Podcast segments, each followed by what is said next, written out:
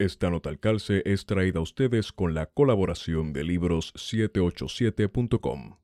Debo ante todo reconocer la valentía, el arrojo y los supremos sacrificios de que dan nuestras los dominicanos para reconquistar los derechos que les fueron arrebatados por los personeros de la regresión opresora que durante tanto tiempo han explotado la miseria de nuestros hombres y mujeres en beneficio de sus bastardos intereses y de sus inconfesables designios.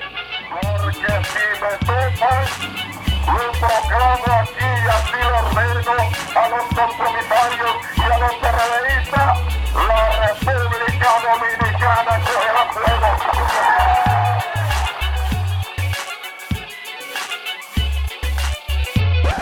Buenos días, buenas tardes y buenas noches a todos y todas los que nos escuchan. Este es su podcast preferido, Plan de Contingencia.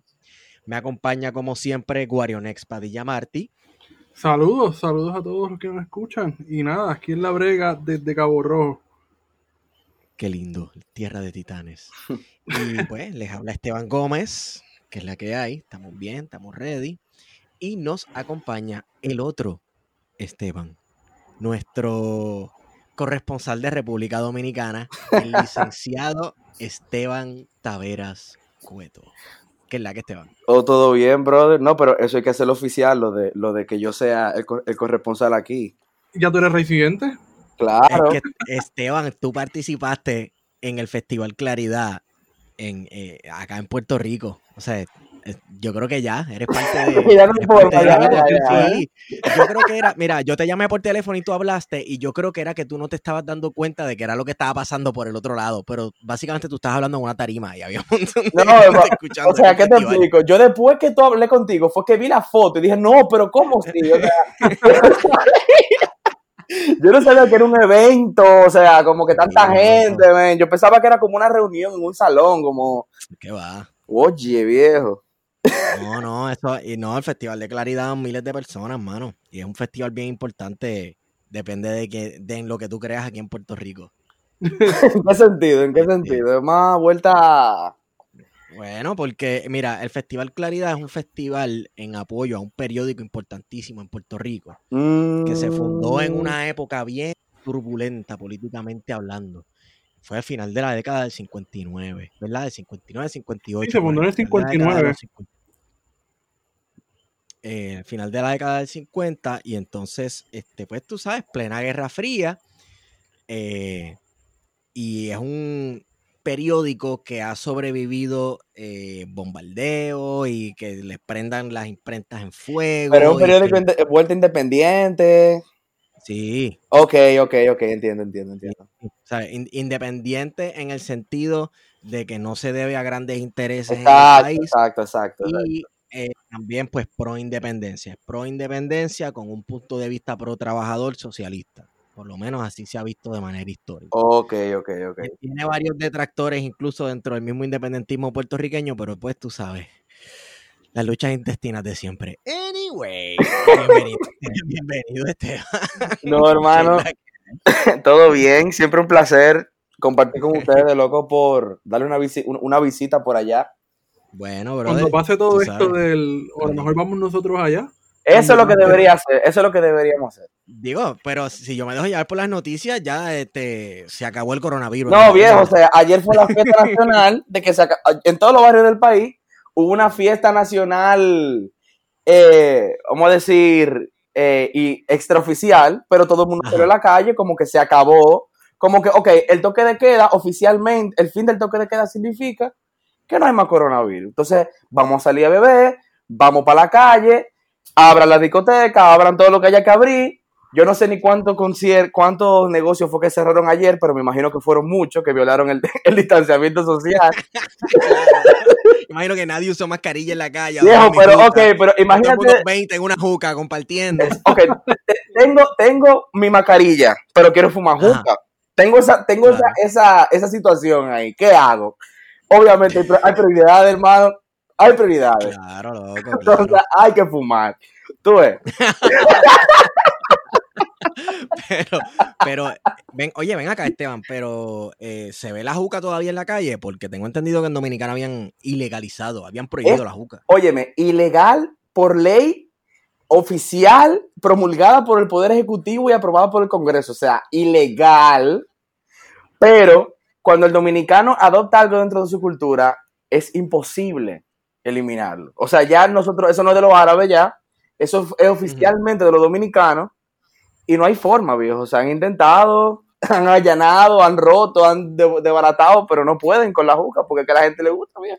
Mira, ahí en la placita de. Santurce hay un negocio que, que se llama así, yo creo que se llama Juca y tiene la, el dibujo y toda la pendeja de, de- de la Juca. Pero ahora que volvieron a abrir los negocios aquí en Puerto Rico, pues no sé si, si también estará permitido compartir la Juca.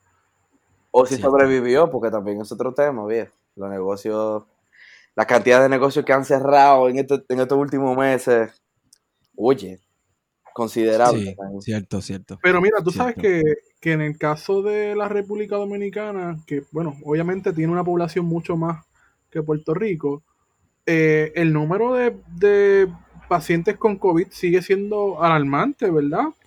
Alto. Sí, sí, sí, sí, sí, sí.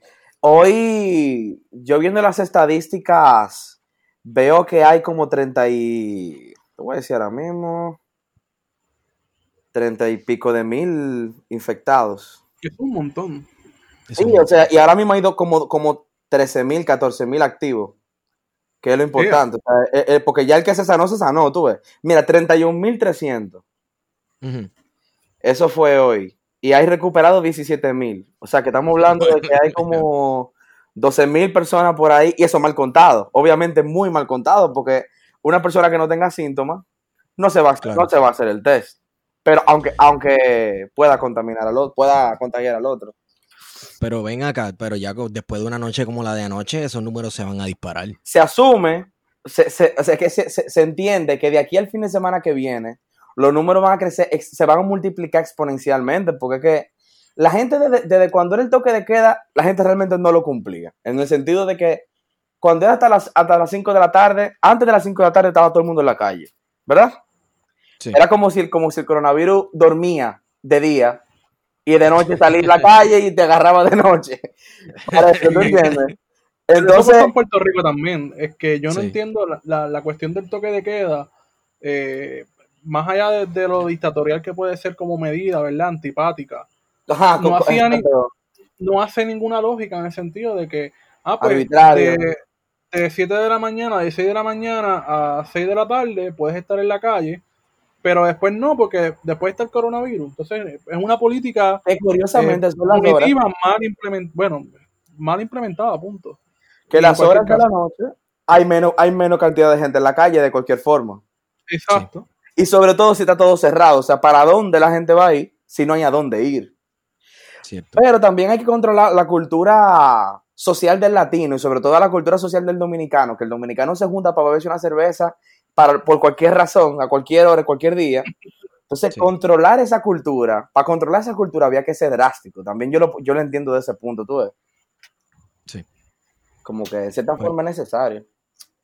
Bueno, pero lo que pasa es que es necesario si consiguiente a eso tú tienes unas medidas de, de sanidad y Exacto. de conteo de enfermos y el famoso contact tracing aquí en Puerto Rico y vamos, si Eso es rastreo, de, rastreo de- del contagio, como que en esta casa, en esta casa hay una persona con coronavirus, todo el que está alrededor y que tuvo contacto con él tiene que hacerse el test, ¿verdad? Eso es más o menos. sí, sí, Sí, como sí. triangular el virus.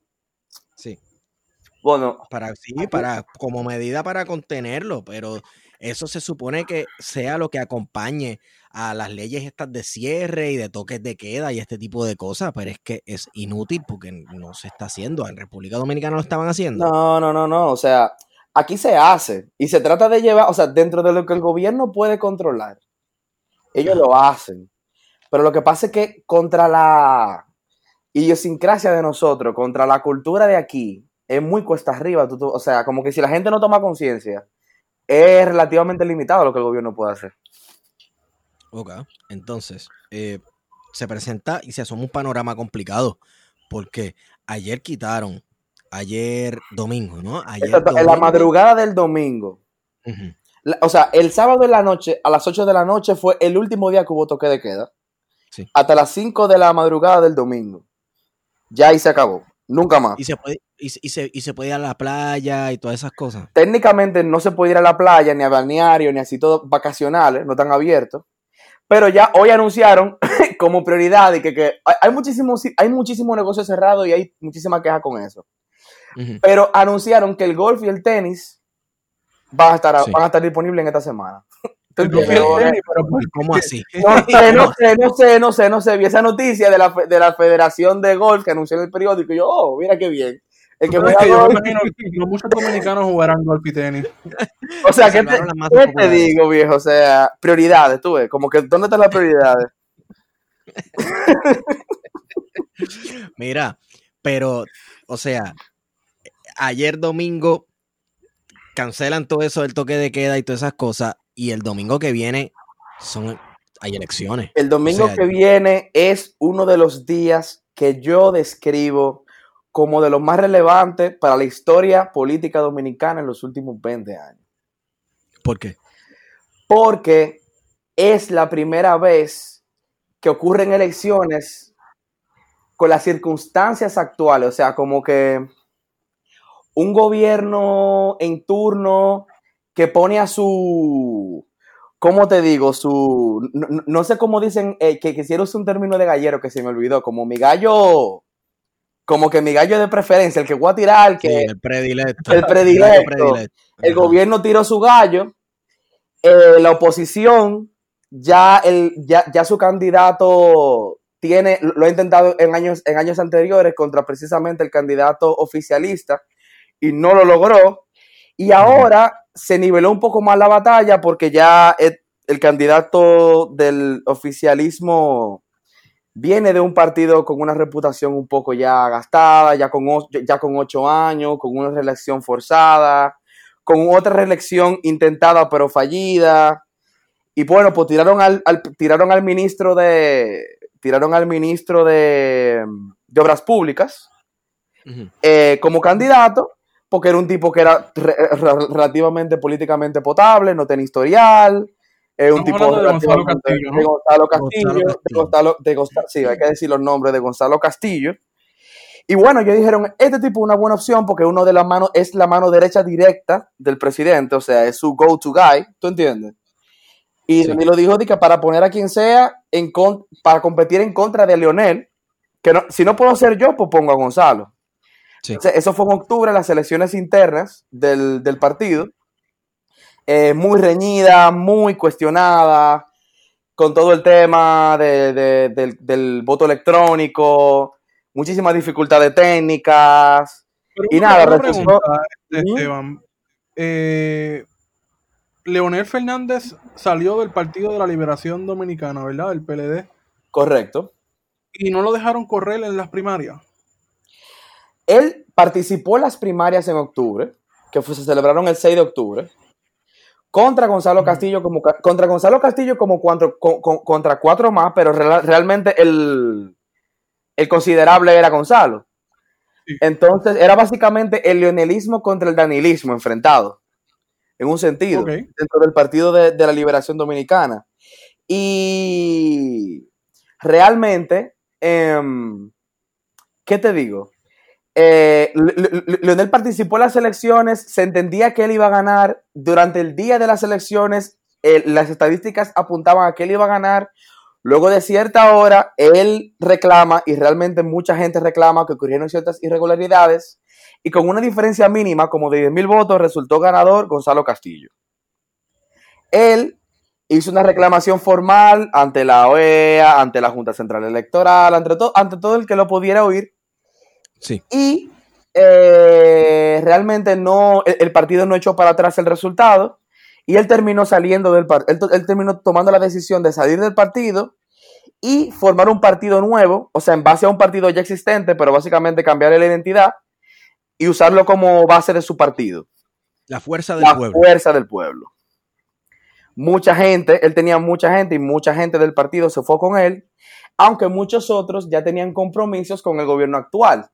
O sea, a pesar de yo ser leonelista, pero yo trabajo en tal institución, eh, mi jefe Sí. es fulano, que es de Danilo, y mejor pájaro hermano que 100 volando. Entonces mucha Claro. gente, mucha gente se quedó, mucha gente se fue. De hecho, la esposa de él se quedó en el partido.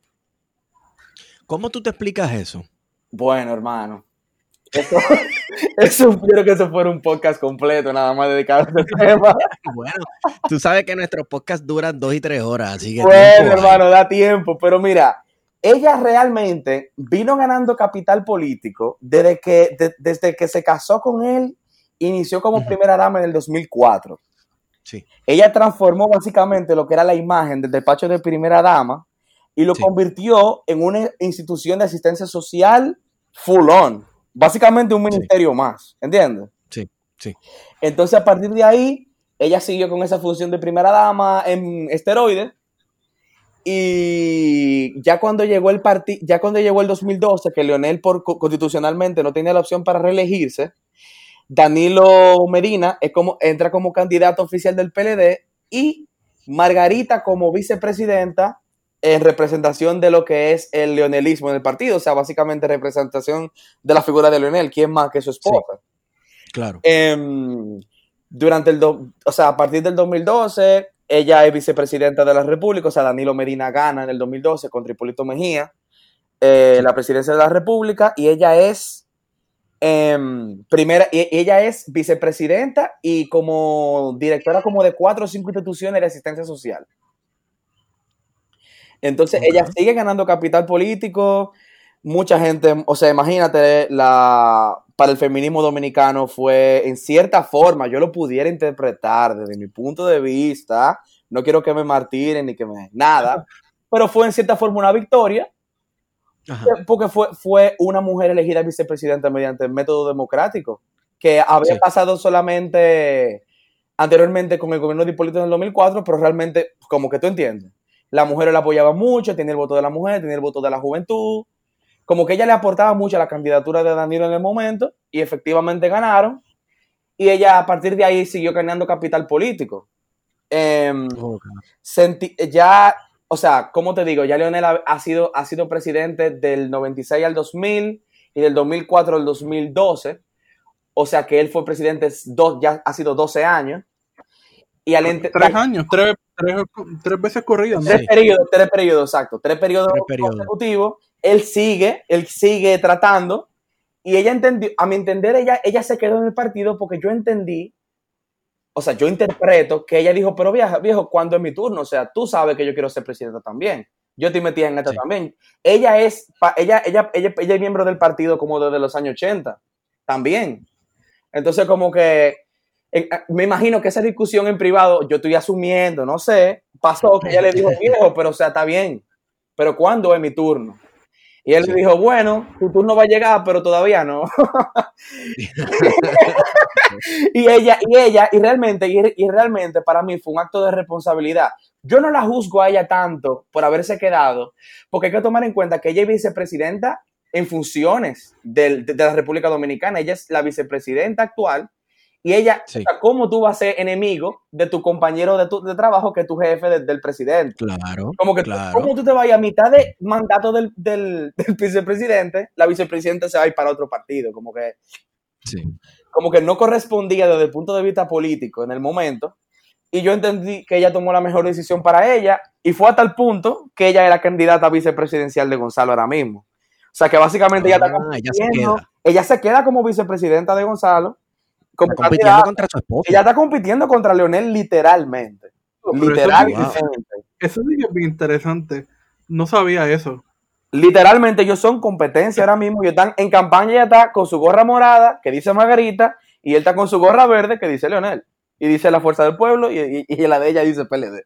Eso saber. gente llega a la casa cansado por la noche después de hacer campaña todo el día y cómo se miran a la cara. Hermano, él dijo, eh, oye lo que dijo él en una entrevista. Él dijo di que, que él es tan democrático.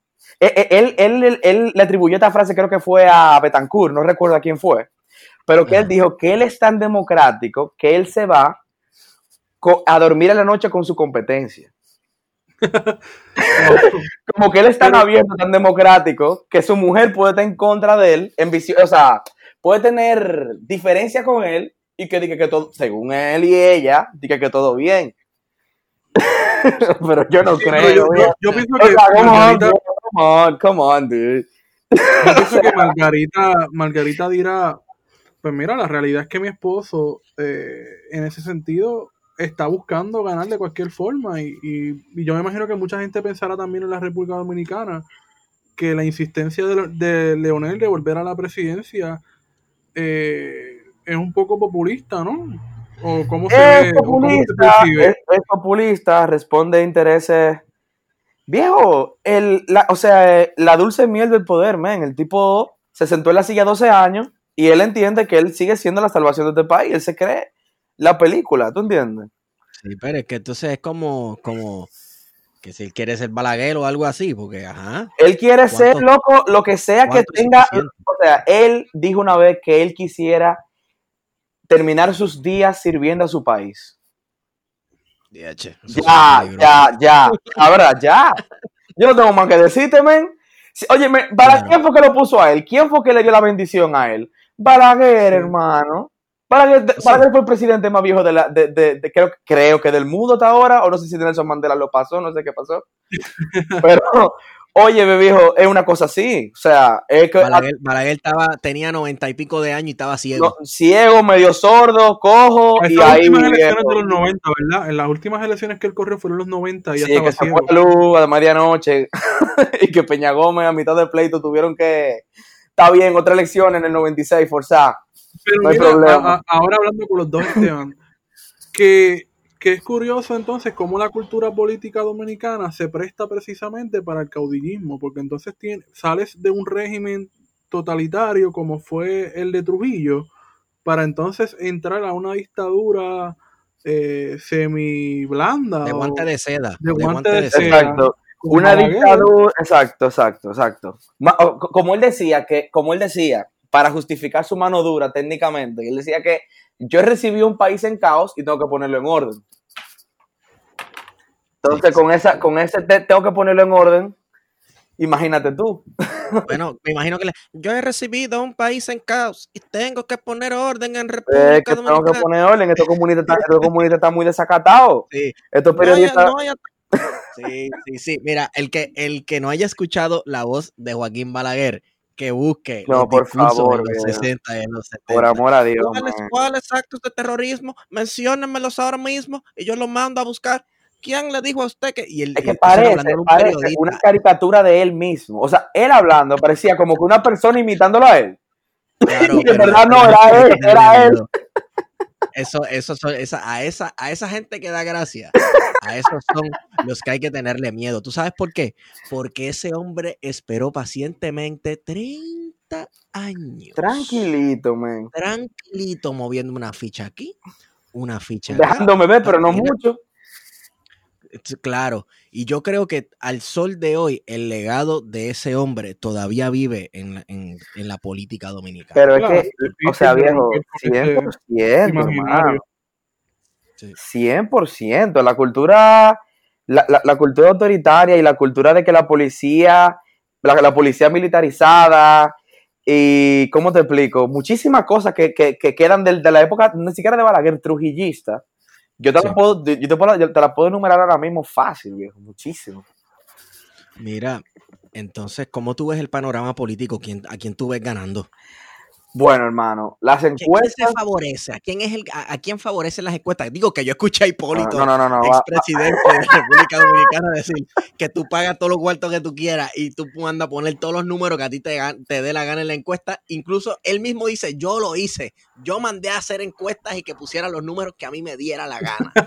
Así que ante un panorama así, ¿cómo uno sabe qué va a pasar o cómo uno puede leer la situación en República Dominicana? Un análisis que yo estaba haciendo en estos días es que estas elecciones son particularmente interesantes porque agarraron a la República Dominicana en medio de la revolución digital, que ese es otro tema a tomar en cuenta. Estas son las primeras elecciones que son en cierta forma de percepción mediática, en el sentido de que los jóvenes siguen los periódicos en Instagram. O sea, lo- lo- lo- para un joven es muy sencillo, muy fácil seguir un candidato y ver lo que está diciendo. Como que hay una, democrati- una democratización del acceso al panorama político que yo entiendo que es histórica. Y eso, y eso es realmente para todos los países, eso aplica en todos los lados. Pero particularmente aquí, em, eso ha provocado que haya una manipulación directa de las, de los datos. O sea, cada partido se ha encargado de literalmente mandar a hacer su encuesta, o sea, a la medida diciendo, ok, para que sea creíble, vamos a tirarlo dos puntos de, de- ventaja sobre el otro, como que, tú entiendes, como que estratégicamente. La semana pasada eh, hubo una de las, eh, se, se tiró una de las más reputadas, porque casi siempre, según ellos, y según la reputación que tiene, la pegan, y dijeron que Luis Abinader eh, sería el presidente, sería el, el ganador en primera vuelta con un 55-56% de, de, de los votos. Gonzalo Castillo con un 30 y pico y Lionel como con un 10 por ahí. Sí. Pero ese mismo día el gobierno obviamente refutó esa, encuesta, que cómo, se, que, que cómo se prestaron para eso, y tiraron, su, y tiraron como cinco encuestas más que según ellos obviamente ellos estaban, ellos estaban arriba. Y se le ha pasado así constantemente. O sea, uno pudiera señalar algunas que tienen más eh, prestigio que otras, pero, o sea, todo a- ahora mismo se basa en percepción. Se va a saber realmente el 5 de, de julio, ¿tú entiendes? Ok. Pero sí, se, se estima, o sea, según se percibe de las encuestas más serias, es que ahora mismo se está apuntalando Luis Abinader, que por cierto se está recuperando del coronavirus. Ah, ¿verdad? Ah, sí, él le dio coronavirus. Sí, sí, sí, se está recu- Sí. duró como, yo no sé qué tratamiento le pusieron a él, pero el tipo le, le dijeron hoy tiene coronavirus y en una semana el tipo enseñó dos test corridos que él no tenía coronavirus ya. Oh. No sé cómo, Lo que, lo que hace el dinero. no sé, no sé Bueno. si llamaron a la CIA, si los gringos mandaron un, si los gringos mandaron un, un suero secreto que al otro día él estaba sano y tuvieron que durar una semana para disimular, tú sabes, porque la gente no se lo va a creer que fue un día para otro. Mira, tú sabes que yo he visto en, en Santurce, yo he visto la campaña, y yo se le he enviado a Esteban, de, he visto campaña de Leonel bastante fuerte. Pero y increíble. Del Partido Revolucionario Moderno, que es de, Sí. De Abinader. de Abinader, de, exacto. de Abinader y, y, bueno, de muchos, ahora mismo de muchos, pero sí de Abinader. Pero del PLD no he visto nada. Del PLD, No he visto nada en Santurce. tiene que, tiene que, tiene que pasear, no sé, pero tienen que estar activos también. Sí, no, yo sé que Sí, ellos bueno, esta serie, semana va a estar intensa. Tienen que esta estar activos, o sea, viejo, están en un punto que están llamando, yo no sé cómo lo hacen, pero están llamando a todos los dominicanos de New Jersey, a todos los dominicanos de, de Miami, a todos los dominicanos de todas partes del mundo, directo a su celular. Yo no sé cómo, yo no sé cómo, pero han subido muchos videos de que, viejo, a mí me llamaron del PLD, que si, que vote por fulano, que mi colegio es tal. Es cogiendo Oye, y los Hasta te, consulados. preguntan, hasta te preguntan que si tú tienes facilidades para, vo- para, para ir a votar. Por ejemplo, a mí me han llamado de tres partidos, a mí personalmente, me han llamado de tres partidos, y cada vez que me preguntan, yo siempre les digo que voy a votar por el de ellos. para ver, para ver lo que pasa. Tu funda, tu funda de habichuelas. Oh, pero ve acá, hermano, pero, oh, pero yo, yo te puedo hacer historia de eso, de yo ir a... Y, yo, Háblame de eso. hermano, Porque yo, yo me, ajá, a mí me dio muchísima gracia porque los otros días nosotros estábamos intercambiando videos por Instagram eh, de candidato, qué sé yo, a diputado, a senador, ajá, re- repartiendo dinero desde su camioneta, o sea, en Viejo. una camioneta. dinero, comida, mascarilla, alcohol, confle, pollo, arroz, cerdo vivo, pollo vivo. ¿Qué? Ese, Viejo, o eso sea, no hay un límite para la capacidad, la capacidad de, de desesperación. O sea, como que yo no sé, ¿cómo te lo explico, man? El pueblo tiene hambre, viejo. Entonces, como que a, un- a una gente, a, un- a una persona de, de, de- que necesidad, tú le llevas una funda de arroz y es un problema menos para esa semana. Claro, La gente se mata por eso aquí. ¿Tú entiendes? sí. Sí, Entonces se aprovechan de eso directamente. Juegas con la necesidad de las personas. Sí, literal, viejo. O sea, esto, ¿qué te digo? E- e- y eso es literalmente heredado de la cultura, de, de la cultura balaguerista. O sea, vez Dale. no, que, que a su vez viene de Trujillo, que a su vez viene de. Colón, que si seguimos por ahí, pero realmente es así, men. O sea, Todavía, to- todavía siguen en esa, en- intentando esa manipulación, pero extrañamente, a pesar de que el, el candidato del oficialismo reportó la semana pasada 450 millones de pesos en gasto de campaña, se estima que es como el triple. Diatre. O sea, literal, o sea, Ahora, se estima que es como el doble o el triple, porque que no, o sea, él básicamente toda la campaña, todas las campañas sociales que el gobierno hubiera tenido durante la época del coronavirus, en vez de poner el sello de la presidencia, le pusieron, le pusieron el sello de Gonzalo 2020.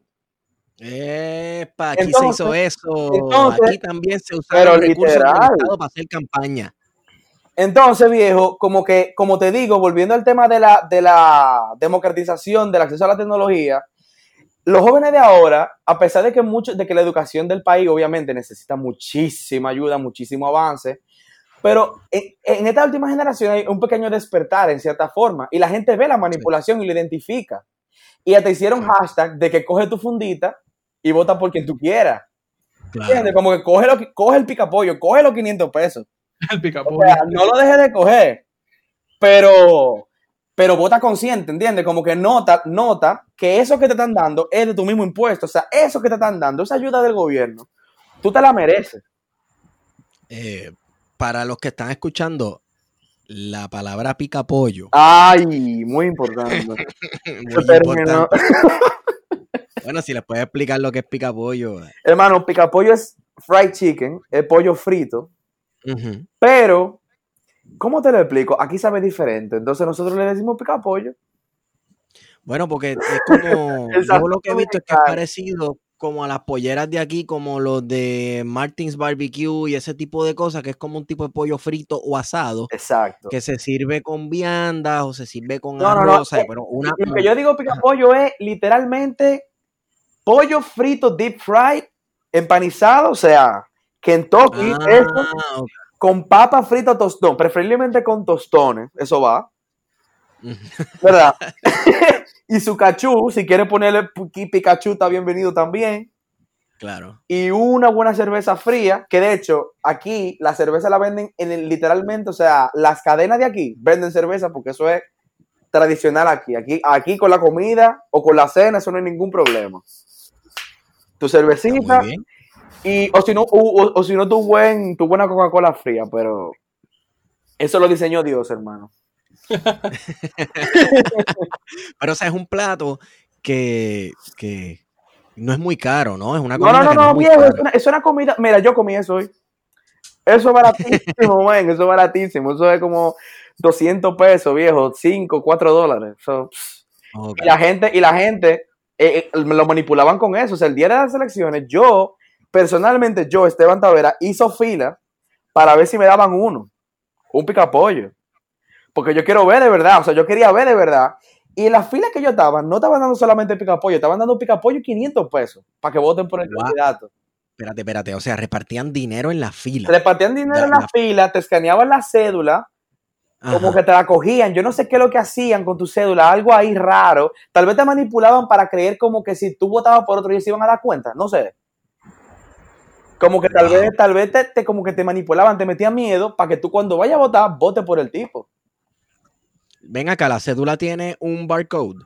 La cédula tiene un, bar- un barcode atrás, exacto. Bueno, tal vez te copiaban ese barcode y lo registraban entonces en la casilla, pan, y la pasaban. Da- y votaban. dato curioso, dato curioso, Sí. el sistema, el sistema electoral puertorriqueño, las tarjetas de, de, de, de votar, ¿verdad? De Puerto Rico, está basado en el sistema electoral dominicano. Es la misma ¿Oh, sí? tarjeta. Oh, ah. Mira, Aquí, aquí Sí. no, aquí no copian tarjetas, ¿verdad? bueno, hermano. Bueno, tú sabes, aquí votan hasta los muertos. Mira, yo Eso- voy, yo aquí a un edificio y yo le paso mi, mi cédula y ellos le escanean y me dan un ticket con mi nombre. Sí. Como que hay una base de datos, yo no sé, yo no sé cómo tú accedes a eso, pero bueno, el padrón electoral me imagino que es o algo así, Sí. pero sigue con un barcode full. Y me imagino que si tú presentas un celular con una foto de una cédula, tú técnicamente puedes escanear ese celular. Es barcode, es cierto. Entonces, sí. ese fue el tema con el voto electrónico, que se canceló porque es que todo el mundo, o sea, se notaba que estaban haciendo fraude con eso. Y ahora presta el voto es manual indiscutiblemente, y yo, y yo creo que por el show del voto electrónico va a ser Manuel por los próximos 10 o 15 años, porque Pero Esteban, también el problema con el voto manual es que entonces aparece en la papeleta tres días después en el río Sama allí. Este, cajas de Bueno, papeleta. pero men, será En Puerto Rico es siempre aparece una caja de, de papeleta. Sí. Oye, tú sabes que yo soy pro análogo, viejo. O sea que a mí me gustan los, discos de vinilo, las fotos de Sí. rollo. Yo, yo estoy muy bien con que vamos a hacerlo así, manual. Que me cuenten mi voto. Que si algún día hay un pleito, yo pueda buscar mi boleto y decir, no, yo voté por fulano. ¿Dónde está mi voto? Claro. Que no es lo mismo claro. una, una- una- un código digital, viejo, que se puede manipular. Imagínate. Te, pre- Sí. te pregunto, Esteban, ¿cómo funciona el... hay- ¿Existen funcionarios de, de colegio en, lo- en los lugares donde se van a votar? ¿Los que trabajan en las, en las elecciones son miembros de los partidos o, es, o son gente independiente que los escogen al azar? Son, técnicamente, deben ser personas, o sea, para dirigir la mesa, presidente, secretario, vocal, o sea, básicamente quienes te toman los datos, te pasan la boleta, la guardan, la cuentan. Esa gente administrativa son, deben ser eh, neutros políticamente, técnicamente. Pero cada partido, cada partido tiene a sus delegados en cada mesa. O sea, cada partido pone a una persona representándolo con el padrón impreso en su mano, contando los votos Ok. técnicamente. O sea, es decir, el voto es secreto. Se supone Sí. que el voto es secreto. Cuando era, cuando era el voto digital, de una vez ellos, ellos voceaban por quién tú votabas, que para mí eso fue una violación grandísima al- a, los derechos del ciudadano. Sí. Como que tú votabas y decían, eh, tal partido, eh, fulano, tal partido, fulano. Y yo como que viejo, pero como que o sea, como que ¿por qué? Porque tú- como que como que para que todito lo vean, como que para que todito lleven el- el récord. Sí. Y me imagino que ahora es, ellos, ellos obviamente defenderán que el que quiera votar por ellos pueda votar por ellos. Básicamente, como que oh, cada partido tiene ojos en cada mesa. Sí. Entonces, el momento de los votos, ellos irán tachando también igual como, como la persona administrativa de la, de la propia mesa, el presidente y toda esa gente. Pues mira, no es, tan, no es tan diferente de como es en Puerto Rico, que también los partidos tienen representación en cada mesa. Sí, los- porque yo, creo que son estándares internacionales. Yo, yo creo que ya en este punto, como que estándares internacionales con, con tratados que, que, que, que imponen reglas básicas de garantizar seguridad, tú ves, como que democracia, no sé. Yo no sé mucho de ley e- electoral realmente, pero entiendo que sí, que es como general eso. Esteban, eh, hay unos, hay otros partidos, además del PRM, Fuerza Popular y el PLD, que es Alianza País, Correcto. y entonces está el, el Partido Nacional Voluntad Ciudadana. Ahí va, hay, mu- hay... Déjame buscar cuántos partidos aquí, porque yo me quedé con la cifra... Son unos cuantos. Oye, más de 30, seguro, te lo digo Tú yo. sabes- tú sabes- mira, ¿y qué pasó con el nieto de Trujillo? Eh, no puede participar en los comicios porque tendría que renunciar a su ciudadanía americana. Ah, es ciudadano Ah. americano, no sabía. En- exacto. Él nació allá, creo que fue, o se nació, no sé, creo que nació allá. O se, se se nacionalizó allá Nacionalizó. y tendría que renunciar. Entonces él como que no estaba en esa vuelta porque no estaba en esa, ¿no? imagínate hermano. No estaba en eso. Y nada, eh, ¿qué te digo? No pudo participar en estos comicios, no sé su proyecto político en qué quedó. No le he dado mucho seguimiento porque todos los días pasa algo nuevo aquí. Entonces, Claro. imagínate. Es- esos partidos que yo te mencioné, eh, ¿tienen algún chance de ganar o crees que a lo último entonces se, se, se juntan con otro? Por ejemplo, este, Alianza País le da sus votos a Leonel. La realidad lo digo así como un ejemplo porque no sé la ideología de cada Me, partido. me da risa que tú digas que Alianza País se alinee con Leonel. Porque yo creo que en la foto de. En, en- en la cama de- del presidente de, de- de Alianza País hay una foto de. Leonel tachada de rojo, man. Que él se duerme toda la noche viendo eso, como, su, como el juramento que él se hizo a sí mismo de su peor enemigo. o sea, como que el tipo, ya él odia a Leonel, ¿entiendes? Como que no es político, no es, ya él, o sea, él no pasa a Leonel. O sea, como que él- Ok. es como que todo lo contrario de Leonel. Este tipo de que es súper, súper progre, súper eh, de izquierda, como que nada que ver con Lionel. Y, y, y, y, y- y- y precisamente demandó a Lionel ante el Ministerio Público como cuatro ocasiones diferentes. Entonces me da risa que tú menciones que ellos... Por eso lo hablé en desconocimiento de claro, la claro, ideología claro, de, pero de- de Alianza País, porque pues No, PRM, Guillermo Moreno- el PLD más o menos uno sabe. Guillermo Moreno, que es el candidato presidencial de Alianza País, él está haciendo su campaña y obviamente un partido, como te digo, con esas características Sí. y es muy pequeño. eh, en las encuestas, creo que no sacan un 1% en las últimas encuestas que he visto. Pero ahí están, men, y hacen, ¿qué te digo? Tal vez él no gane la presidencia, pero ganen algunos diputados. Sí. Y eso es importante, ¿tú entiendes? Como Claro. que, como que la vieja política entienda que poco a poco algunos partidos pueden ir incursionando. Y yo Sí. entiendo, hay, hay un diputado de ellos que está fuertísimo en el Distrito Nacional, que yo entiendo que él puede ser que... Pero ¿Cuál es ese? eh, déjame ver cómo que se llama este muchacho. Él está, él... eh, lo- ¿No es, lo que- no es lo que Cristian Casablanca? Pero mi hermano. ¿Cómo tú me haces eso, viejo? Yo no sé, porque Cristian Casablanca no se va a tirar el dique de diputado. Eh, Cristian Casablanca es una persona que es un orgullo nacional, viejo. Ese una tesoro, tipo es un tesoro. un tesoro. Nosotros debemos de- ah, José Horacio. José Horacio es de Ah. Lanza País, creo que por la circunscripción 1. Y yo lo veo muy bien. Yo lo veo con mucho apoyo. Ok. Y- Entonces estos son los progres. Estos son los progres. No, no, no, este es ultra progre, o sea, este es Pride, vuelta. ¿Tú entiendes? Sí, sí, Súper, sí, súper, súper, súper, súper progre. Y él está con.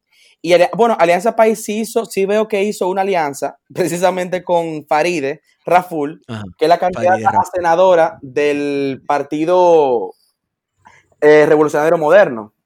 Sí. Ella es ahora mismo diputada y está como candidata a senadora por el Distrito Nacional.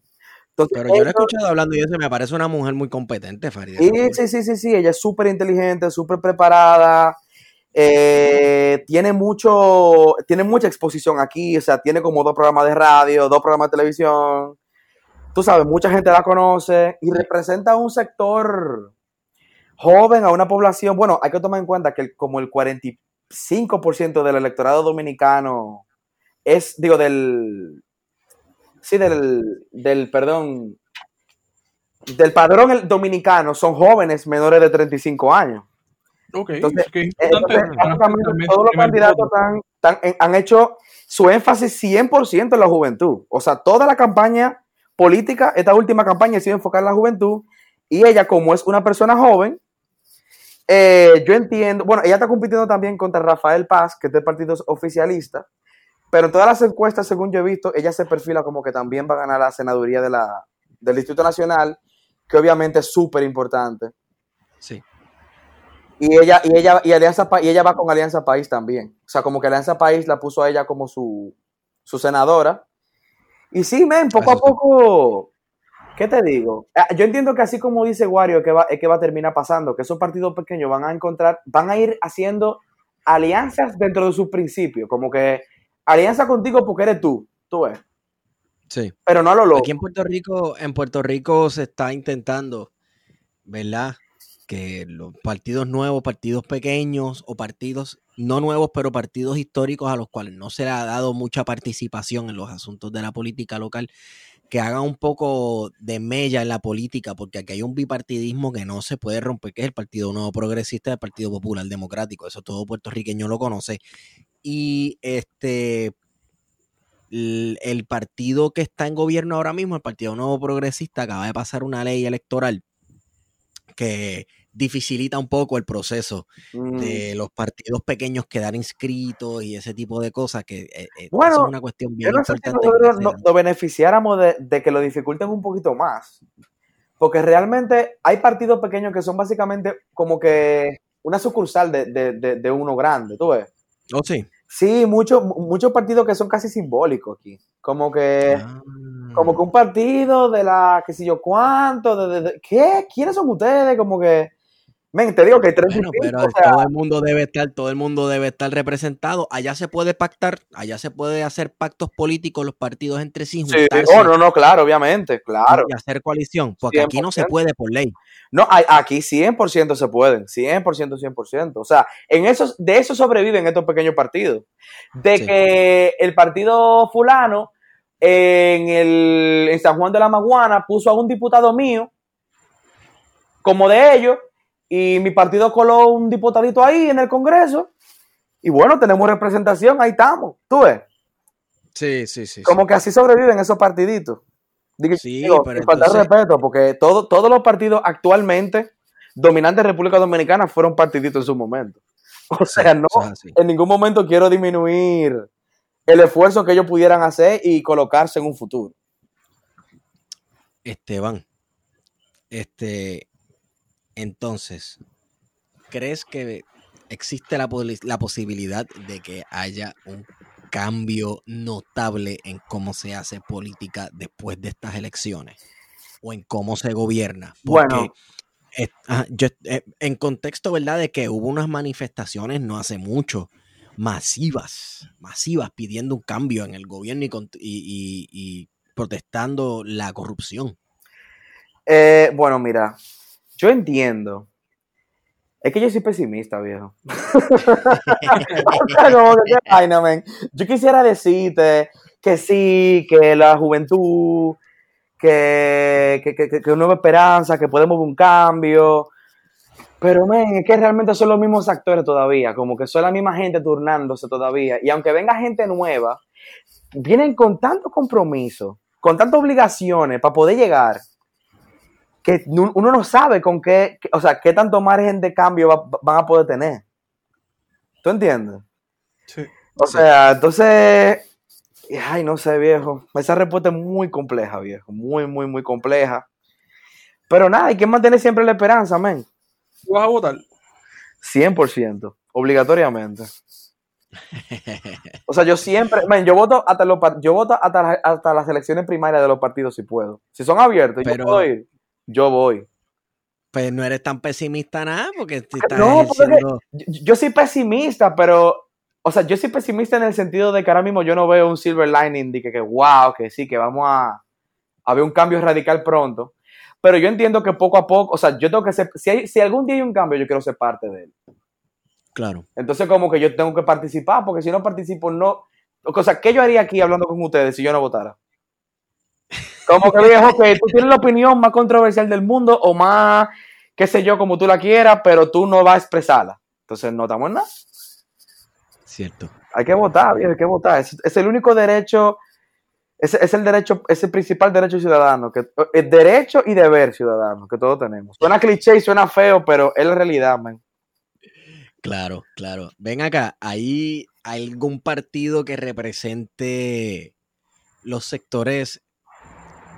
No sé, no, no me atrevo a decirles cristianos, porque sería una generalización de la población cristiana en República Dominicana, pero los sectores religiosos más conservadores, que es un partido que públicamente esboce unos valores casi como que de mezclar religión con gobierno, eh, enfocándose en, el buen- en la buena gobernanza y en la honestidad cristiana y en la ética de trabajo cristiana. hay partidos pequeños, o sea, co- co- como, que partidos pequeños independientes que sí son así, súper Sí. 100% tradicionalistas y religiosos y promoviendo la religión como parte fundamental de su política de gobierno y todo lo demás, pero realmente, en cierta forma, todos lo, todos lo hacen. Porque República. Dominicana es un, pa- es un país altamente creyente. Yo no sé en qué quedamos con el último censo, creo que salió mal y no ni siquiera publicaron los resultados. Este año se supone que tocaba uno, porque cada 10 años, imagínate quién tiene tiempo para hacer de que un censo. Pero yo entiendo que el ochenta y pico de la población dominicana, noventa y pico, tiene que ser creyente. Dentro de algo, de- dentro de algún eh, dentro de alguna escala de la religión cristiana, dentro de alguna de las, como, o sea, de- mayormente catolicismo tradicional, pero evangélico también, protestante de alguna forma, o sea, el dominicano en sí es muy creyente. Y todos los Pero- países, todos los partidos apelan a eso, todos Ah, apelan a la religión. Sí. A eso Y a la yo bendición que- del cura y a la bendición del pastor. Dime. que a eso iba un poco la pregunta de cómo estos sectores religiosos influyen en la política partidista en la República Dominicana. Inciden, bueno, la, la iglesia incide directamente emitiendo su opinión. Lo que pasa es que yo noto que cada vez, mm, cada vez más la opinión, de, la, la opinión de la iglesia se va como que perdiendo en el montón. Como que fulano de tal dijo esto, el cura esto dijo esto, pero es como que, ok, se toma en cuenta, pero es una opinión. Tú sabes, como que sí, su opinión, la opinión de la iglesia. Lo- lo- Los, cristianos están en esto. O sea, por ejemplo, bueno, han logrado, han tenido éxito, porque el otro día estaban tratando de eh, meter un, como que poner eh, a, a circular en las escuelas un manual, yo no sé bien ni qué era, como que un libro de educación sexual que incluía la, la política de género y la mentalidad de género. Y la iglesia se opuso, o sea, se unió a la iglesia evangélica con la católica, hicieron marchas, hicieron movimientos en el Congreso y no pasó.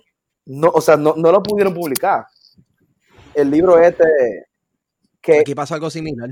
Y lo bloquearon y se pusieron para eso y lo lograron y lo bloquearon. Y de hecho, en esta campaña política, eh, un conjunto de iglesias eh, hicieron un pacto como con cuarenta y pico por ciento de, como con cuarenta y pico de candidatos, de que ellos se comprometían a unirse en contra del matrimonio homosexual y del aborto.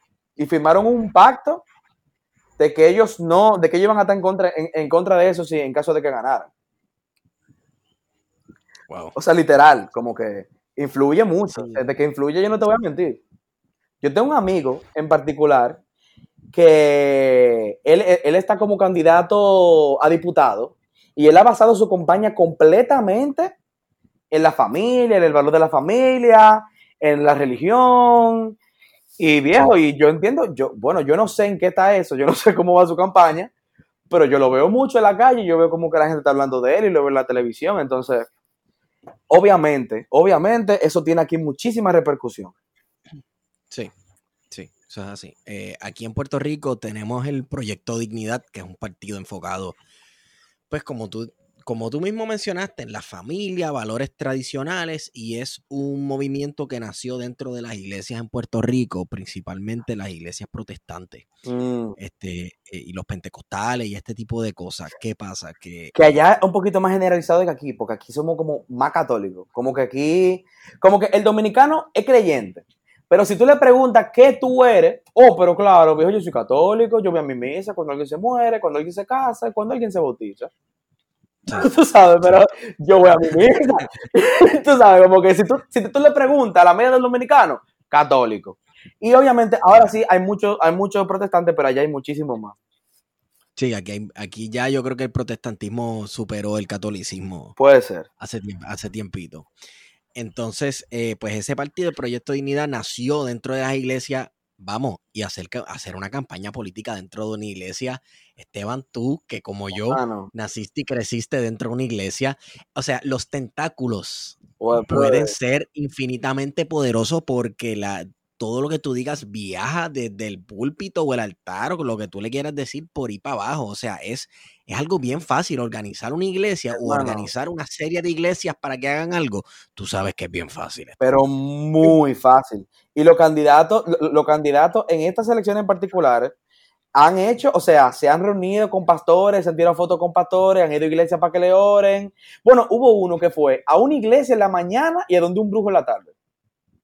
Ah, ese fue el, el que. ¿Quién fue ese? ¿Ese fue Gonzalo Castillo o ese fue Es Abinader? que, es que yo no quiero parecer como que yo estoy en contra de uno o a favor de otro, porque honestamente a mí no me importa, o sea, en serio, en serio, de verdad, a mí no me importa, como que en serio. Si, mira, yo, porque soy muy creyente del secreto del voto, yo no voy a decir por quién yo voy a votar, pero si tú supieras por quién yo voy a votar, yo voy a votar sarcástico, porque es en serio que yo no creo en ninguno, man.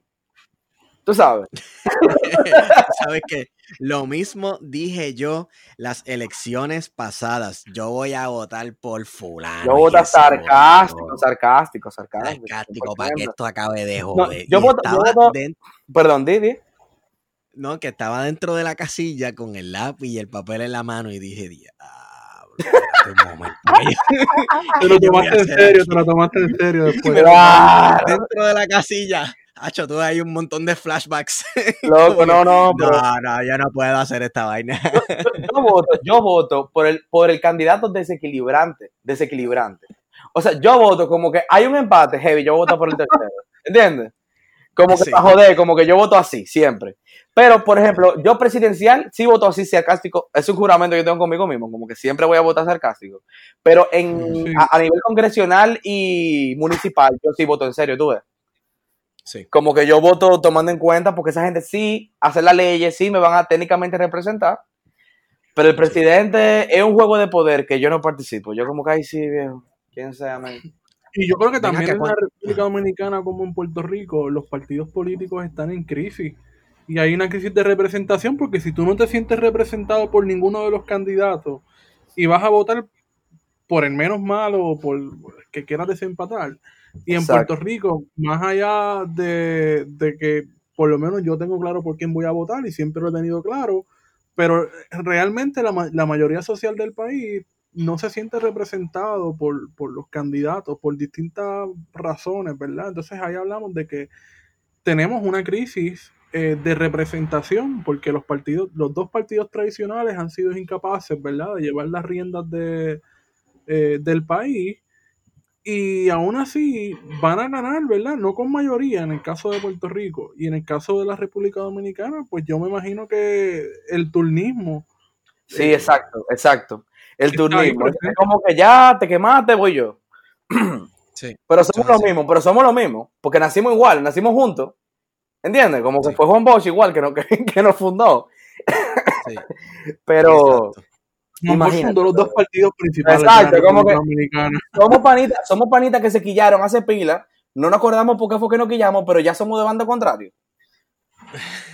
O sea, tú sabes, eso es lo que son, realmente, si te pones a analizar. Ay, ay, ay. Fueron juntos a la UAS pena. todos. O sea, fueron, fueron juntos a la UAS todos. Son colegas todos. Como que Wow. es lo mismo, man. Bueno, Sí, mira, no, eh, te pregunto, ¿cu- ¿cuán, cuán importantes son este los gobernadores y los alcaldes? Tengo entendido que los gobernadores los escoge el ejecutivo. El gobernador es el representante del poder ejecutivo en cada provincia, tengo entendido. Y realmente es una figura realmente muy, muy preponderante aquí. Ah, no. No, no, no, no, no particularmente, no. Más es el, el, el síndico del, del municipio, el, el alcalde del municipio. El alcalde. A nivel interno de la ciudad es mucho más preponderante que el gobernador. Oh, sí, o sea que las alcaldías son bien. Aquí en Puerto Rico también las alcaldías son claves. Sí, la, la, la alcaldía son las que básicamente son, llevan el gobierno de la, de la ciudad, el funcionamiento de la ciudad. Aunque en República Dominicana muchas de las funciones de las alcaldías se han pasado a minis- al Ministerio de Obra Pública, por ejemplo. Eh, y como que a través del Ministerio de Obra Pública la alcaldía gestiona eh, como que mantenimiento de las vías, ese tipo de cosas. O sea, he visto mucho eso, pero también directamente las alcaldías trabajan, tienen su personal y trabajan directamente con su presupuesto independiente aquí. Ok, ok, ok. Entonces para las alcaldías sí se, se, se va a elecciones. Eh, sí, claro, claro, claro, claro. Las alcaldías se va a elecciones. En las últimas, en el Distrito Nacional ganó la hija de Hipólito, Carolina Mejía, Ah. Por el Es partido. igual de, de, de agraciada y, y, y carismática que el papá. No, no. Esa señora realmente, a mí no me gusta adular, adular mucho, pero realmente ella tiene un excelente manejo, viejo. Ella es una señora sumamente elegante, sumamente fina, sumamente clean, tú sabes. Polite. Ella, ella es muy diferente. está- el que, el que está escuchando que Esteban dijo fina, clean, etcétera, no lo tome como si fueran comentarios, no sé si sexista o machista lo que sea. Es en comparación con su padre. En comparación Vaya con su padre. Ella es. No, no, no, ok. Vaya a YouTube y busque videos de Hipólito Mejía, un jefe de Estado, presidente de la República Dominicana. Y mira cómo Busque, ese hombre dos videos- se le decía azaroso en la cara a la gente. Yo les recomiendo dos dos videos puntuales. Busque Hipólito y el monito. Ajá, Y busque Hipólito y los carajitos. pues ahí está. Ahí están. De, de nada. Estamos hablando de un presidente Sumamente que yo no sé. Sí, yo siempre tengo la imagen, yo tengo la imagen siempre de Inapropiado. Hipólito como si fuese Pedro Rosselló. Sí, no, es bien políticamente incorrecto. Hermano, ese hombre es como un Donald Trump caribeño, con Hugo Chávez, con Gallero. Exacto. exacto. Como que- todo ese caos. Exacto, pero, pero es brillante, ¿eh? Es un, es un tipo, es muy inteligente el tipo, ¿eh? No, bueno, tiene un peso, ¿sabes? La Eh, gente es- se tiene confunde astucia con él. El, tipo estudió, el tipo estudió en, en Estados Unidos en una universidad súper prestigiosa. Fue uno de los primeros dominicanos que lo mandaron a hacer maestría afuera. Eh, ¿Cómo te digo? Ha sido un político súper exitoso durante su carrera. Entonces hay que darle mérito. El tipo es jocoso, pero el tipo ha resuelto. O sea, el tipo ha, ha tirado para adelante, ¿tú entiendes? Eso era lo que te quería decir. ¿Hubo alguna semblanza de buena gobernanza mientras él presidió o de que él, por lo menos él sabía lo que estaba haciendo? ¿O, o Bueno, hermano. el caos de su personalidad era es, representativo y también de su En el caso de, Hipólito, eh, es bien interesante lo populista que es. Esteban, Sí. Bueno, e- e- en el caso de Hipólito, obviamente es uno de los partidos, de- de- de- es la presidencia más criticada en la historia del país de- en, en los últimos años porque vivimos en el 2003 una crisis bancaria que disparó la tasa del dólar y la inflación de una manera, o sea, una crisis económica grave. Vivió el país durante el, periodo, el periodo de él y obviamente se vio manchado por eso y con una tinta indeleble que nunca se le va a poder quitar. Pero él tiene sus simpatizantes. Oye, si en el 2020 Hipólito Mejía tiene simpatizantes que en el 2012 fueron considerables para él sacar un 48% de los votos. Después de ese gobierno, el tipo hay que darle mérito. ¿Entiendes? Como que, o sea, eh, su gobierno, él, él terminó con una tasa de rechazo histórica aquí, como que de un 90% de rechazo en su gobierno. Y llegase candidato 10 años después, como que 8 años después, no sé cuánto tiempo fue, y quedar cerca, o sea, cerca, de verdad. Men, algo la gente le tiene que ver. Algo Sí, la gente sí, le ve. sí. Bueno, tal vez que es un tipo carismático. Dentro de todo eso, es un tipo carismático. Perdimos a. Wario. Per- perdimos a Warionex. Déjame ver qué fue lo que pasó. Eso es lo que la gente que lo conoce dice, que el tipo se da que... Sí, sí, sí, sí, sí. este, yo creo que a Warionex eh, se le apagó el teléfono. No estoy Oh. muy seguro. Pero, ah, mira, llegó. Ahí volvió. Y el papá decía al verlo llegar. Mira, entonces, tienes un panorama pesimista, eres un pesimista, Eh, yo, soy, yo soy pesimista, porque que... ¿Qué te digo? Yo quisiera, ser, yo quisiera ser positivo y yo lo soy dentro de lo que cabe. Como que yo entiendo, como yo te decía ahorita de la democratización del, del acceso al, conocimiento que ha vivido la humanidad, yo entiendo que eventualmente eso, e- e- eso nos va a tirar para adelante. O sea, como que nos va a... ¿Qué te digo? El que no tenía, el que no sabía las cosas, ahora por lo menos, au- aunque dentro de la nube de información densa y de disparate y de memes, algo, algo de noticia, algo importante se le filtra. Sí. Algo de realidad actual se le filtra. Entonces, como que algún beneficio eso va a traer eventualmente. ¿Tú entiendes? Algo, algo. yo creo va a que va, va- va a terminar cambiando cómo los seres humanos se organizan. Yo creo que la tanta información va a cambiar porque es que no, no, no vas a. Mano, vas a tener que ser tan y tan creativo para seguir cogiendo de bobo a la gente. Men, la ¿cómo tú vas realidad. a trascender en Este, una nube que, de, pues, en una nube de vamos a tener que cambiar tarde o temprano. Entonces, Esteban, eh, un tema que es un poquito incómodo para los dominicanos discutir, Tíralo. el tema haitiano. Wow. The Haitian question. Wow. Beautiful. Beautiful. Mira, mi hermano, yo, o sea, la población haitiana sabemos que, pues, por, por cuestiones históricas y cuestiones, ¿verdad? De, de, de, de conflictos históricos entre República Dominicana y Haití, pues, eh, eh, hay una gran población haitiana marginada en. República Dominicana. Muchos de ellos inmigrantes, pues, que no están con papeles legales, Exacto. muchos de ellos que sí entraron legales, pero como quieras sufren el mismo discrimen. Mucha gente que Eh, son dominicanos, son culturalmente dominicanos, son, son Sí. dominicanos por derecho, pero Sí. que se lo quitaron hace unos años. Eh, Sí. ¿Qué te digo, viejo? el tema haitiano y dominicano es complejo porque es que somos un matrimonio obligado, ¿entiendes? Como que, como que ellos, ellos, ellos quisieran, ¿cómo, cómo, cómo te explico?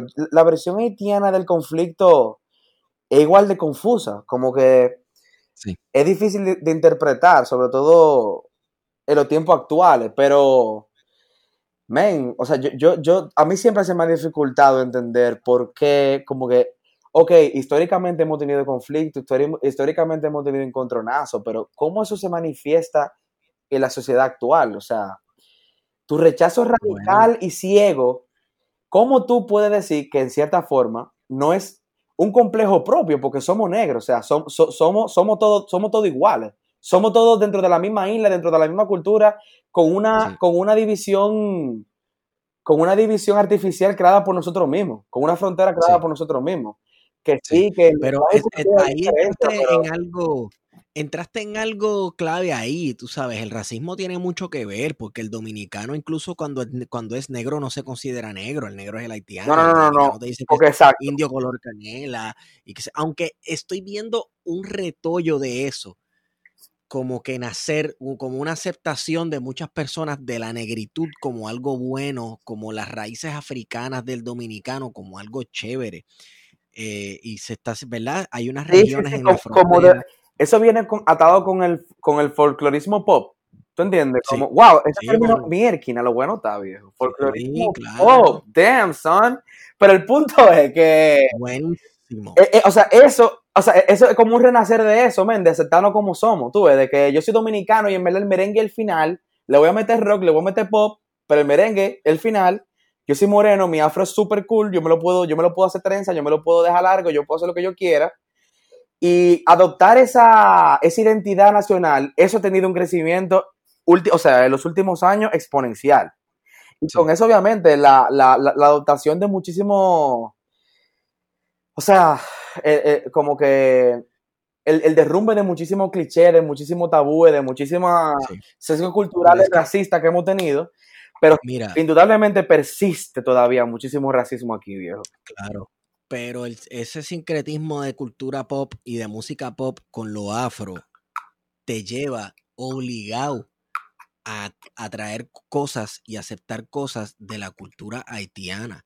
Porque en República, entre República Dominicana y Haití existe una frontera imaginaria. Pues esa frontera es imaginaria. Ok, un Todas las fronteras son porosas y ahí se dan unos fenómenos culturales que no son ni dominicanos ni haitianos, son otra cosa. Hermano, Porque tú son- escuchas los palos de esas regiones, tú escuchas, tú sabes, Es que mira, mira, para Eh, ponerte un ejemplo puntual de lo que tú estás diciendo. Hace unos años aquí el gobierno intentó abrir en La Romana, según recuerdo, el- la Romana es una provincia de aquí, una escuela de baile de Gagá, ajá. ¿verdad?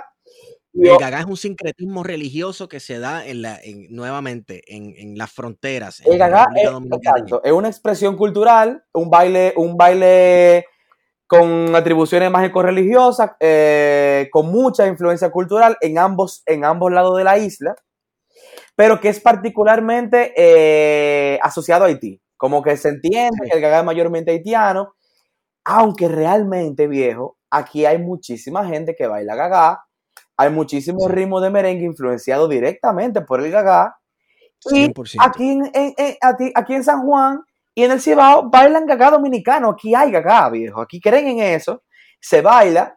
Y sobre todo, si es realmente atribuido a cultura haitiana, ¿cuál es el problema con que hagan una escuela? Si hay escuela de flamenco, hay escuela de ballet, hay escuela de, de samba, Claro. hay escuela de lo que sea. Si, hay una- si la gente quiere bailar gagá, hermano, que baile gagá. Pero el rechazo. Claro. Al, al otro día salieron todas las iglesias, todo lo, otro- lo conservacionista, que eso es diabólico. ¿Tú entiendes? Porque nuevamente, si llega a ser flamenco, si es un baile asociado con lo europeo, No, hermano, aquí del sea, diablo, claro, pero o sea, el la niña- blanco. a la niña chiquita hay que ponerla en clase de ballet y de flamenco para la postura, para la elegancia, porque obviamente, tú sabes, Sí, ballet y flamenco, sí. claro que sí. Pero, o sea, si la chamaquita dice, mami, mira, en verdad yo vi un video en YouTube y yo vi un baile como africano de gaga que a mí me encantó y eso es lo que yo quiero bailar.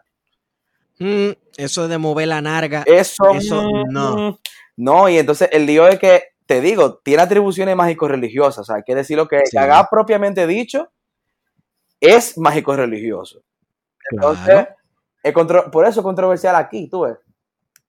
Pero, pero, pero, pero, indudablemente, no hay problema con, no hay problema con el yoga. Ah, Entonces, como que, entonces como que viejo, pero, ¿y qué lo que? O sea, si yoga sí, qué cool, a tener mol lo podemos, lo podemos poner al lado del, del frappé, pero el gaga no, porque el gaga es mágico religioso, heavy, pero ¿tú has meditado? Como que, o sea, tú... Mira, Esteban, yo no lo había pensado de esa forma. O sea, aceptar el yoga como algo cool, incluso entre las clases altas, como algo hip.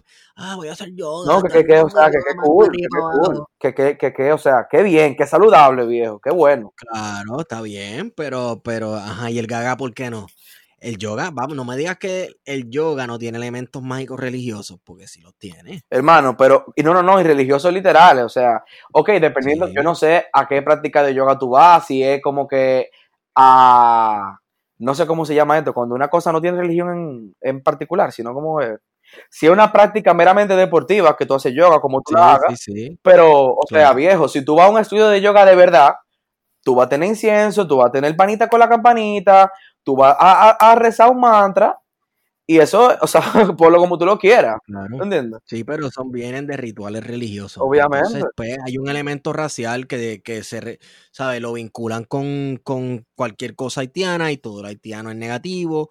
Y pues, mira, y esto tiene un origen que no es solamente, obviamente, después de la revolución haitiana hubo una invasión por parte del ejército de Toussaint Louverture y pues, pues tú sabes, de ahí, eh, ahí viene la raíz un de muchas rencor, un rencor ahí, pero como que un rencor y unas cosas también y unos asuntos raciales, pero también todo el que quiera entender, y esto yo se lo he recomendado a mucha gente, todo el que quiera entender las relaciones entre Haití y República Dominicana y entender la visión dominicana hacia el haitiano, este, debe leer el libro La isla al revés, escrito por Joaquín Balaguer. Wow. Ese libro yo le llamo el Mein Kampf dominicano. Yo te tengo un libro- de Balaguer aquí que te tengo que regalar, que tengo pendiente cuando vaya para allá llevártelo. Está bien, está Pero bien. que ese en particular está bueno, lo, lo voy a buscar. Ese es buenísimo. Porque yo vivo aquí, yo tengo buenísimo. 29 años aquí, de- desde que nací. Y yo no sé, yo no le llego bien, viejo, todavía. O sea, a mí, yo me confundo todavía de por qué persiste. O sea, como que busquemos otra excusa. Que no sea, que no sea complejo propio. Que no sea, que, que no sea, no sé, prejuicio. O sea, busquemos otra excusa, man. Bueno, lo que pasa es que el complejo y el prejuicio es, pues, que aceptar al haitiano es aceptar algo negro y lo negro se ve como algo bar- eh, bárbaro, algo negativo, y entonces, este, también es negarse a mirarte en el espejo, porque los dominicanos son negros en su mayoría, Pero hermano, son una mezcla de negro con yo no sé qué. ¿tú sabes cuándo el dominicano se da cuenta que es moreno? Que es negro. Ajá. Cuando Ajá. va a Estados Unidos. Ah. Ahí, ahí, tú no eres dominicano, ahí tú eres un black guy. Es lo que tú hablas. Si tú estás callado caminando por la calle, yo era black guy.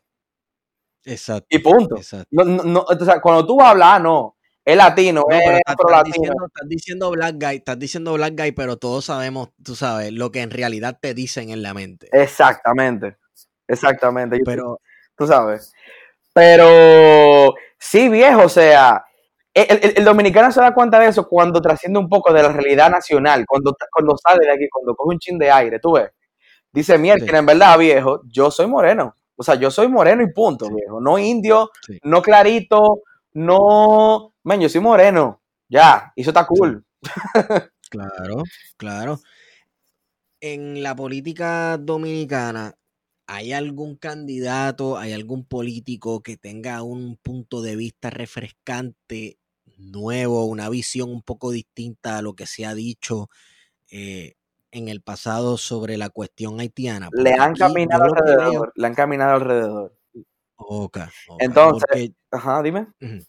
No, porque yo lo que he visto es que eh, todo el mundo acusa a Danilo de haber llenado a la República de haitianos, que él los deja entrar él personalmente Pero de maldad. es una hipocresía, viejo, porque si los haitianos, la industria de la construcción, si eliminan a los haitianos de República Dominicana hoy, mañana el país entra en una crisis y una sensación nacional grave como nunca la hemos visto en la historia.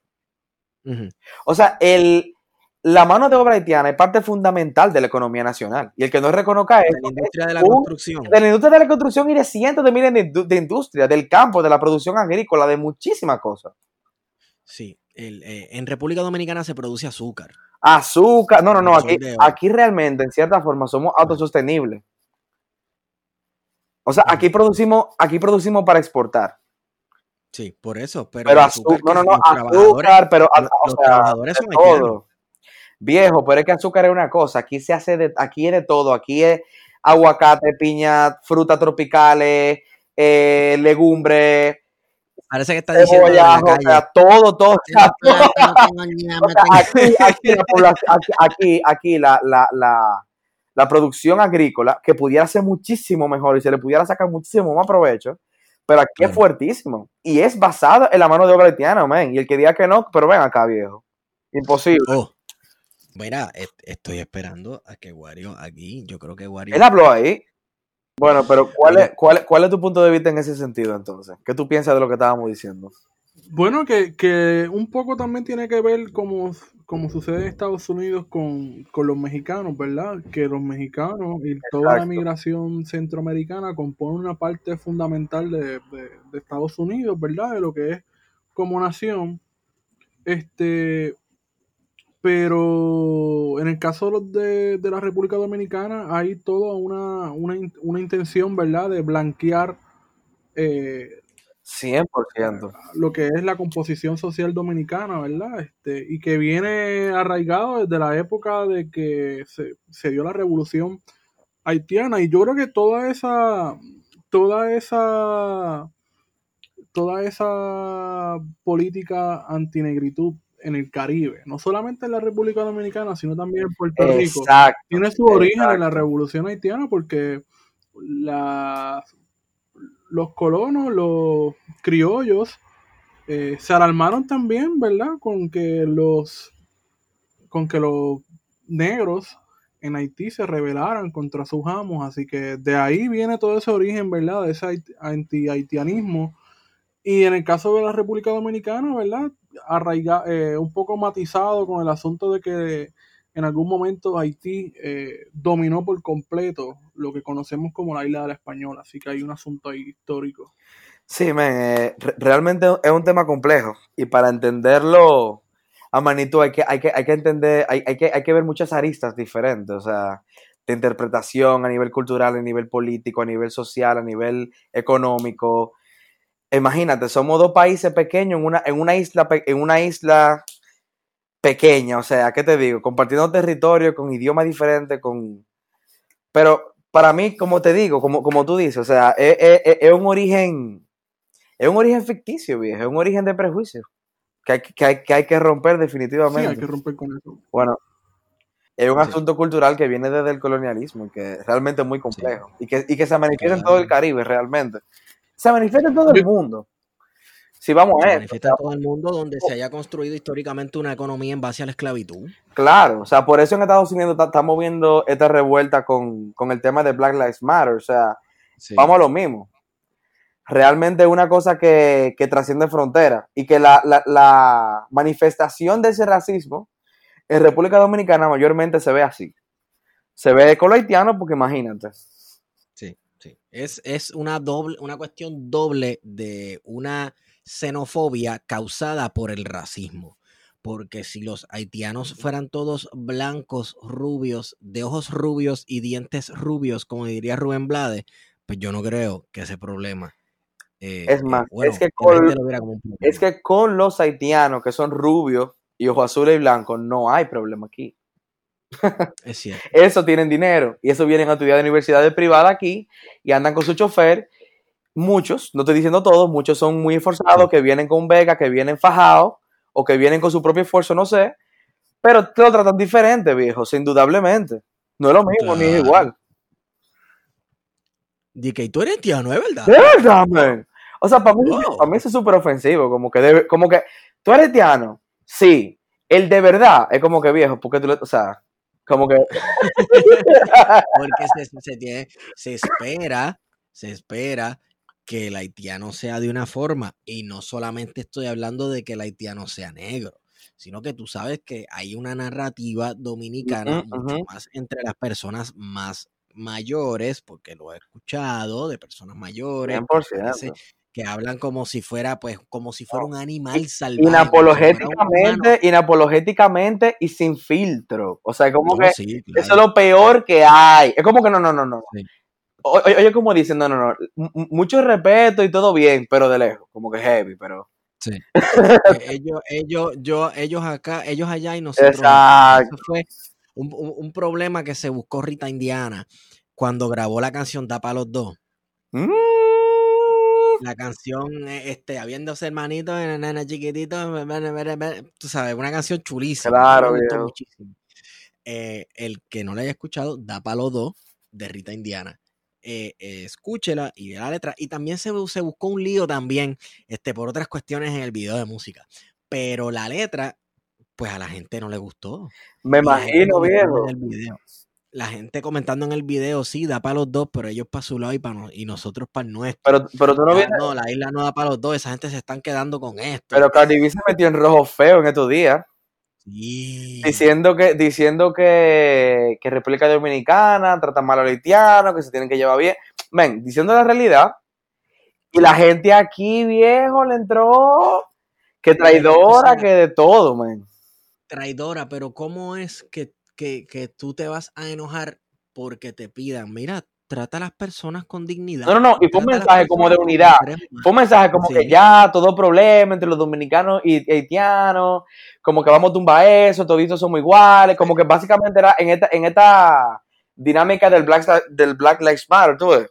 Sí, sí. Y viejo, sí, allá sí, le entraron, Chacho. muchísima gente, viejo. Y joven y todo, yo no entiendo. O sea, de verdad. Es un asunto, bueno, así de complicado es el tema. Que tú dices cosas positivas, tú dices vamos a unirnos, vamos, va- vamos a unirnos y- eh, en una sola voz. Ah, pero tú dices unir las donaciones, eh, O sea, unir la isla, ¿cómo es eso? Tú dices No. una constitución para los dos, no, men, pero, o sea, Exacto. ¿quién está hablando de eso, viejo? Por amor a Dios. Claro, claro, claro. Pero, pero ve, esas son las ronchas que levantan ese tema. Y de eso podríamos hacer un episodio de Uh, un montón de rato. Esteban, ¿algún closing comment en cuanto al tema de la política dominicana? Bueno, men, a los dominicanos que están en Puerto Rico, a los dominicanos que nos escuchan en el resto del mundo, yo les recomiendo que dentro de su posibilidad de participen de este proceso democrático, porque mm, realmente es trascendental, en mi opinión, para la historia del país. Hace mucho que no pasaba y, y está pasando ahora, y yo entiendo que la participación ciudadana es fundamental. No importando a quién tú apoyes, es súper importante, súper importante que todos participemos. Y nada, man, mantenernos activos, mantenernos pendientes de lo que está pasando en nuestro país.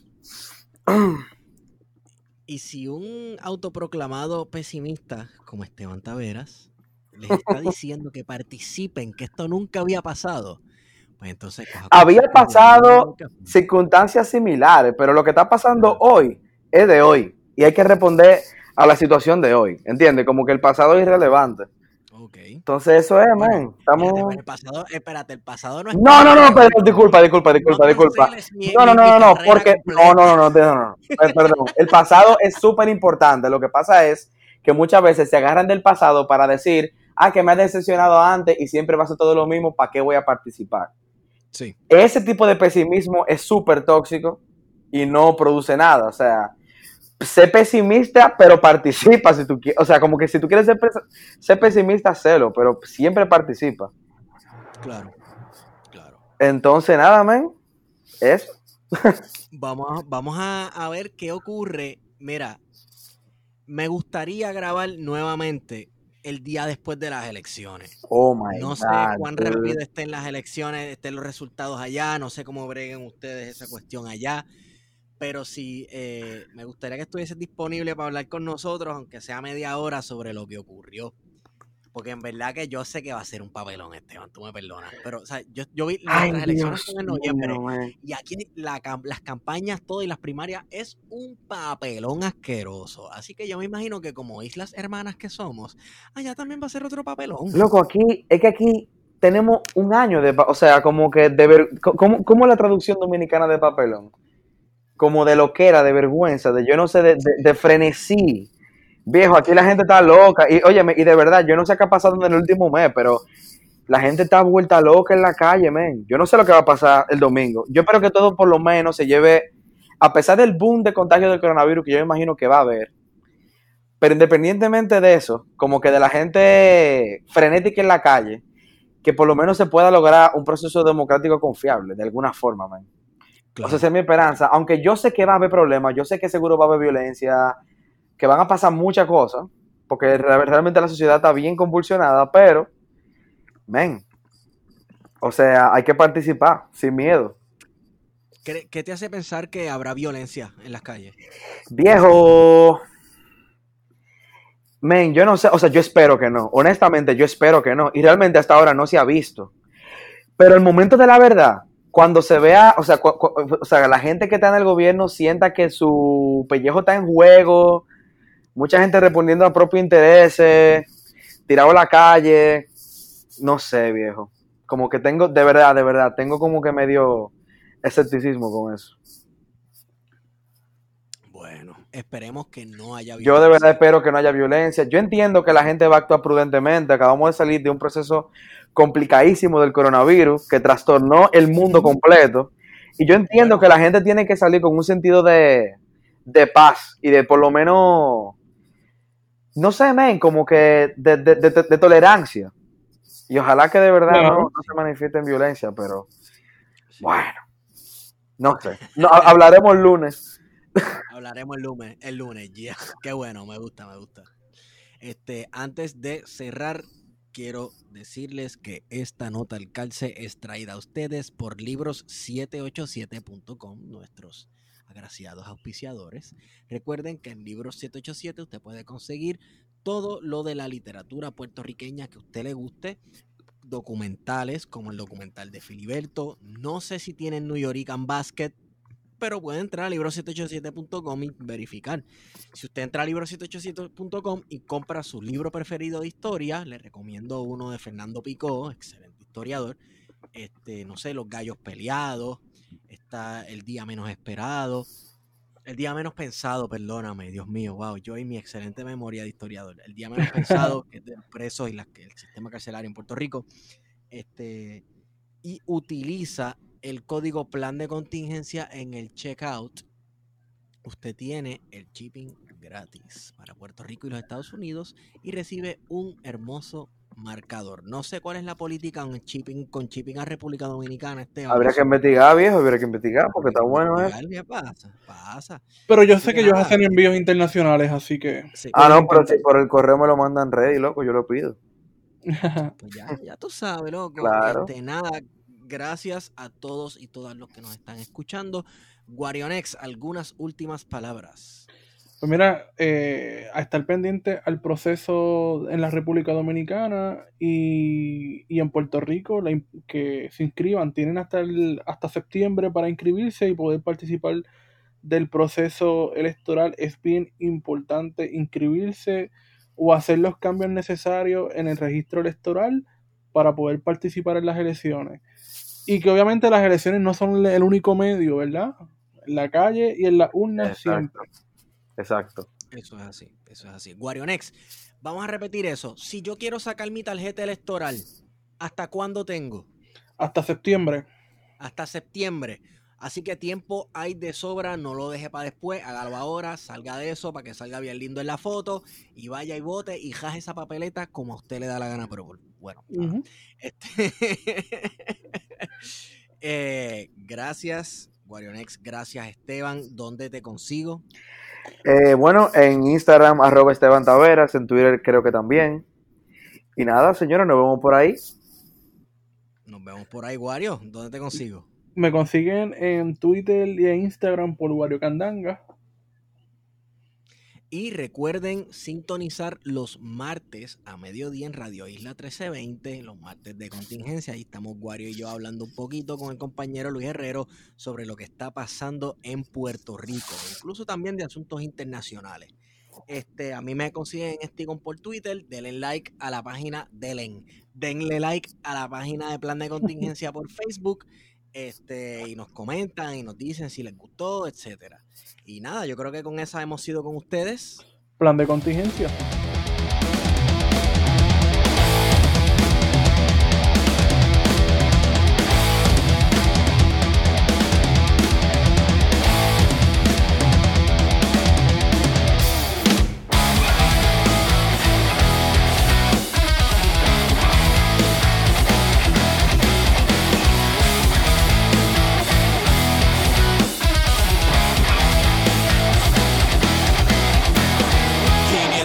ya te he visto fallar y no quiero ser yo quien te cargue siempre.